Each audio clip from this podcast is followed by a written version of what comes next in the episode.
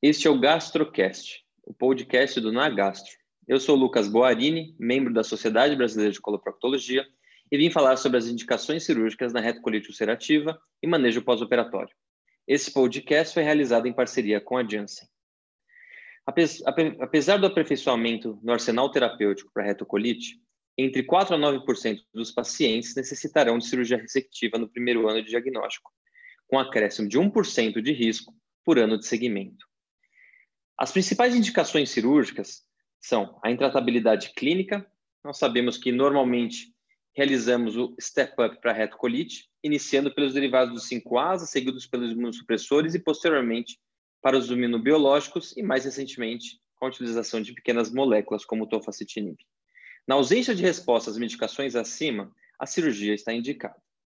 As indicações da urgência se baseiam na interorragia refratária e na colite aguda grave. A cirurgia ressectiva nesta ocorre quando as medidas clínicas iniciais, primeiramente com corticoterapia endovenosa, seguido da terapia de resgate com ciclosporina ou infliximab, não são eficazes. A presença de displasia de alto grau em biópsias seriadas, lesão não adenoma, adenomalaike associada à displasia, pólipos adenomatosos com displasia na base do pólipo ou rodeado por área de inflamação, ou na presença de câncer coloretal, está indicada a cirurgia conforme as técnicas oncológicas necessárias. Áreas de estenose é, coloretais devem ser ressecadas, uma vez que 25% podem apresentar câncer coloretal associado. E apenas a biópsia não é confiável para afastar o câncer, uma vez que a gente não consegue observar toda a lesão em decorrência da, da área estenótica. A presença de displasia de baixo grau ainda não é um critério mandatório de cirurgia e seu benefício deve ser avaliado em conjunto com o paciente na decisão ou não de fazer a cirurgia ressectiva.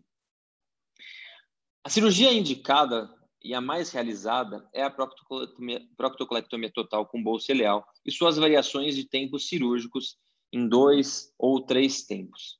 A colectomia tetal com ilioretonastomose pode ser realizada em casos selecionados, em que a inflamação retal não é muito importante. Vamos falar um pouco das complicações tardias dos procedimentos cirúrgicos. E a principal delas, sem dúvida, é o desenvolvimento de bolsite, que atinge aproximadamente 45% dos pacientes em 5 anos. A colangite esclerosante primária é o principal fator de risco para a bolsite, podendo acontecer em 79% desses pacientes em 10 anos. Existem alguns estudos utilizando probiótico para que essa ocorrência é, é, probiótico para tentar é, inibir a formação da bolsite. Apesar dos estudos positivos, são ainda são necessários um pouco estudos mais robustos para que isso seja utilizado de uso rotineiro.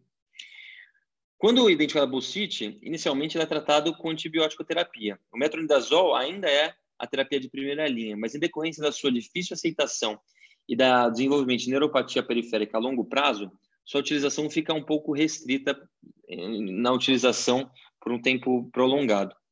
A associação com ciprofloxacina apresenta bons índices de resolução da bolsite aguda. É, quando, esse, é, quando, apesar do antibiótico, a bolsite não consegue ser resolvida, nos casos refratários, é importante inicialmente a gente descartar doenças infecciosas, como Clostridium, CMV, e posteriormente introduzir a utilização de budesonida via oral associado ou não aos enemas, ao enema endorretal, ou a utilização do infliximab nos casos refratários, com, é, sendo este o melhor tratamento nessa situação.